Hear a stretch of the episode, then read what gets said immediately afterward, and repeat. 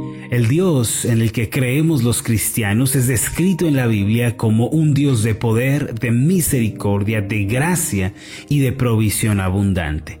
Casi en todas las páginas de la Biblia encontramos al Dios soberano obrando en favor de su pueblo de acuerdo con lo que es su voluntad. Quizá uno de los pasajes que mejor describan al Dios de milagros en el que nosotros creemos es el Salmo 106, aunque en este pasaje en gran parte se un juicio terrible sobre los israelitas rebeldes. Eh, ellos fueron eh, un pueblo que se resistió a Dios, eh, se rebelaron contra él en muchas ocasiones. A pesar de todo esto y de la reprensión que aquí encontramos, este salmo no deja de mostrarnos la gloria del Dios poderoso. En el Salmo 106, versículos 8 al 11, podemos leer lo siguiente, pero Él, estamos hablando de Jehová, lo salvó por amor de su nombre para hacer notorio su poder. Es decir, Dios quería evidenciar frente a todo su gran poder. Reprendió al mar rojo y lo secó y les hizo ir por el abismo como por un desierto. Los salvó de mano del enemigo y los rescató de mano del adversario. Y aquí cabe mencionar que Israel no tenía fuerza militar, eh, era un pueblo de campesinos, de ancianos, no eran guerreros, pero dice aquí que Dios los salvó, los rescató de mano del adversario, cubrieron las aguas a sus enemigos, no quedó ninguno de ellos. Mira, hermano, al Dios de la Biblia, como es descrito en esta porción de la Escritura, es un Dios que tiene todo poder y autoridad sobre el cielo y la tierra. Además de esto, en el Salmo 78 se nos muestra a Dios como providente, que sustenta a su pueblo y que nunca lo abandona. En los versículos 23 en adelante leemos de esta forma, sin embargo, mandó a las nubes de arriba y abrió las puertas de los cielos, e hizo llover sobre ellos maná para que comiesen, y les dio trigo de los cielos. Pan de nobles comió el hombre, les envió comida hasta saciarles. Movió el solano, que es ese viento cálido de la mañana en el cielo, y trajo con su poder el viento del sur, e hizo llover sobre ellos carne como polvo, como arena del mar, aves que vuelan. Las hizo caer en medio del campamento alrededor de sus tiendas, comieron y se saciaron, les cumplió pues su deseo. Como puedes ver, hermano, el Dios de la Biblia es poderoso para sostener a su pueblo, pues es un Dios de milagros que obra en la vida del hombre. Mira lo que dice la triple bendición descrita en Tercera de Juan, versículo 2. Dice así, amado, yo deseo que tú seas prosperado en todas las cosas y que tengas salud así como prospera tu alma. El Señor desea que tú prosperes en todas las cosas, incluyendo el ámbito familiar, laboral, financiero. Él desea que goces de una buena salud, así como prosperas espiritualmente. Por esta razón, tú no debes recibir en tu mente, una vez que has nacido de nuevo por la fe en Jesucristo, no debes recibir pensamientos cargados de maldición, de fracaso, de pobreza o de ruina. Más bien tienes que llenar tu mente con pensamientos acerca del Dios bueno y de su bondad para nuestras vidas. Es importante que satures tu conciencia con los pensamientos provenientes de la palabra de Dios. Esto es particularmente importante cuando uno está esperando recibir un milagro de parte del Señor. ¿Recuerdas la historia de la multiplicación de los panes y de los peces? Aquella vez el Señor Jesús fue seguido por una multitud de cinco mil hombres que dicen los teólogos era alrededor de 20 a 22 mil personas, pues ellos seguían a Jesús porque veían los milagros que realizaban los enfermos. Esto es muy importante porque los judíos estaban esperando a un Mesías que iba a sanar toda enfermedad y toda dolencia en el pueblo. Ellos lo seguían porque tenían la esperanza de ser restaurados y de ser sanados por Él. En este relato se nos describen dos tipos de personas que se encuentran dentro del pueblo de Dios. La primera de ellas es Felipe, uno de los discípulos del Señor. Cuando el Señor Jesús dio la orden de alimentar a la multitud, eh, su mente, la mente de Felipe se cerró completamente y se llenó de negativismo, pues él tenía sus ojos puestos solamente en las adversidades, en las limitaciones, pero no estaba mirando a Jesús, quien de hecho estaba por realizar un milagro. El primer personaje que encontramos en Juan capítulo 6 en esta historia de la multiplicación es a Felipe, pero el segundo de ellos es Andrés, el hermano de Pedro. Después de escuchar que el Señor tenía la intención de alimentar a la multitud, aunque era una tarea imposible humanamente hablando, Andrés salió a buscar entre la multitud algo para traer delante del Señor. Las limitaciones, mis amados, para Felipe y para Andrés eran exactamente las mismas, pero sus reacciones fueron diferentes como lo son el día y la noche debido a la orientación de sus pensamientos. Si nosotros pensamos que es imposible, que nada se puede hacer, que todo está perdido, entonces no encontraremos nuevas formas de salir adelante ni podremos prosperar. Sin embargo, si llenamos nuestra mente con las palabras de la Biblia y creemos firmemente en el Dios bueno, nuestra vida será cambiada y un milagro sucederá. Esta misma diferencia la encontramos en Felipe y en Andrés, estos dos personajes de Juan capítulo 6. El relato se lee en Juan capítulo 6 en los versículos 5 en adelante de la siguiente manera.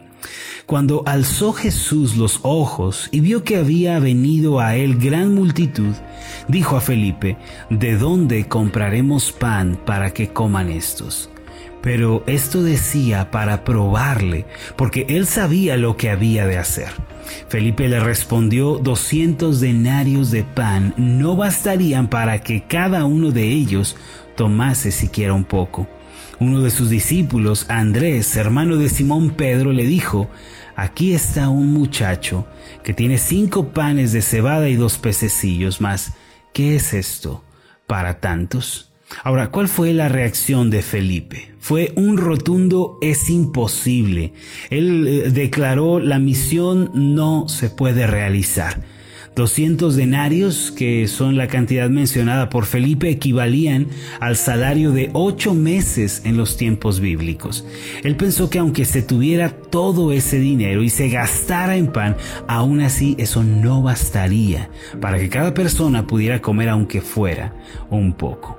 Ahora, nota que el Señor Jesús sabe muy bien lo que va a hacer. Él tenía ya en mente alimentar a la multitud por medio de un milagro, pero la mente de Felipe no estaba lista para creer que eso fuera posible. Hoy en día muchos cristianos viven con una mente similar. Aunque el Señor Jesús está a su lado, eh, Él les acompaña y Jesús tiene todo poder para realizar milagros, estos cristianos responden no creo que sea posible. Por más que Dios haga milagros, que pueda hacer algo, no creo que lo pueda hacer conmigo. Yo he escuchado a muchas personas hablar de esta manera. Pero así como hay dentro del grupo de los doce discípulos del Señor un Felipe, también hay un Andrés. Ahora, ¿cuál fue la reacción de este último discípulo del Señor Jesús cuando se presentó la ocasión? Mire, después de escuchar las intenciones del Maestro, seguramente él eh, comenzó a buscar a alguien que trajera algo para comer. Cuando lo encontró, vino corriendo delante de donde estaba el Señor.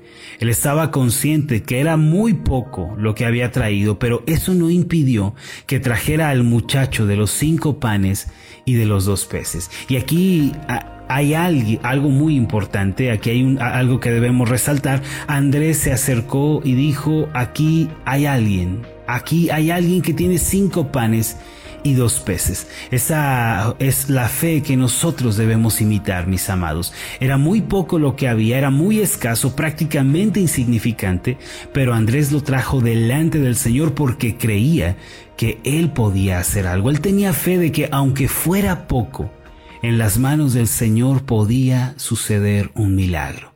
Y así debemos ser tú y yo, mi hermano. No debemos vivir mirando las carencias, las imposibilidades de esta vida. Si solo nos enfocamos en eso, no nos van a quedar fuerzas para orar, mucho menos para esperar los milagros. Pero si contemplamos a Jesucristo, si nuestra vista está puesta en Él, en este Jesús que calma tempestades, que sana enfermos, que echa fuera los demonios, entonces tendremos fe para esperar los grandes milagros de Dios. Este es el segundo milagro que quiero que tengamos en cuenta durante esta semana. Ahora, permítame hacerle una pregunta. ¿A quién se parece usted? ¿Acaso es usted como Felipe, que dice que todo es imposible, que nada se puede hacer? ¿O tiene usted el corazón de Andrés, que trae lo poco con fe delante del Señor? Esto último también tiene una tremenda importancia para nuestra vida personal. Debemos traer lo poco que tenemos delante del Señor, mis amados. Debemos entregarle nuestros cinco panes y nuestros dos peces. No importa si eso es lo único que hay en tu mano, si es lo único que tienes, tráelo ante el Señor Jesús. Son muchos los que quieren recibir grandes respuestas a sus oraciones, grandes milagros, pero no se dan cuenta de que tienen que empezar con lo poco que, hay en su mano. Tenemos que aprender el secreto de las cosas pequeñas. Puede que tú digas, yo quiero que Dios haga un milagro en mi vida, yo quiero que Dios responda a esta oración, pero después de eso tienes que ser fiel en lo poco. Algo muy sabio es comenzar a orar diariamente, estudiar la Biblia, asistir a una célula, eh, comenzar a apartar el día del Señor el domingo. Mira, estas son pequeñas cosas que si las practicamos nos pueden llevar a cosas mayores. Hay una técnica de dibujo conocida como el puntillismo. Esta técnica se caracteriza por formar una imagen grande a partir de pequeños puntos, algunos muy delicados, otros más gruesos eh, y detallados en una forma ordenada. Hace días eh, mi esposa y yo estuvimos en el museo en donde se exhibía una obra del puntillismo. A lo lejos se podía divisar perfectamente el rostro de una mujer, pero al acercarse el dibujo estaba conformado por cientos de miles de eh, pequeños puntos ordenados de una forma asombrosa. Mientras yo miraba aquel dibujo me quedé pensando en esto, Señor, Así es también nuestra vida, así es la vida del hombre. Tú nos enseñas en tu palabra que la obra de arte de nuestras vidas está conformada por pequeños esfuerzos, pequeñas decisiones que se hacen cada día. Mira hermano, cuando tú sumas pequeños tiempos de oración, pequeños tiempos de meditación en la palabra, acompañados con pequeñas eh, acciones de obediencia, servicio al prójimo, interés en las necesidades de otros, tu vida se va a convertir en un bello dibujo de la gracia de Dios. Felipe pudo pensar solo en las imposibilidades, en por qué no se podía hacer, pero Andrés trajo cinco panes y dos peces. Ante los ojos de otros esto era algo insignificante, pero no ante los ojos del Señor Jesús. La Biblia nos dice que Él tomó aquello poco, esos panes y peces, y dio gracias, y entonces el milagro de la multiplicación tuvo lugar. Se puede decir que el hombre de fe conoce la importancia de las pequeñas cosas, pues eh, esto representa, aunque poco, el principio y el inicio del milagro. El hombre de fe es aquel que va a traer delante del Señor lo poco porque tiene la convicción de que Jesús lo puede multiplicar. El Dios de la Biblia, mis amados, es un Dios abundante de provisión, de ayuda sin límites. Cree el día de hoy que Él está contigo ahora mismo y que quiere obrar en tu vida personal.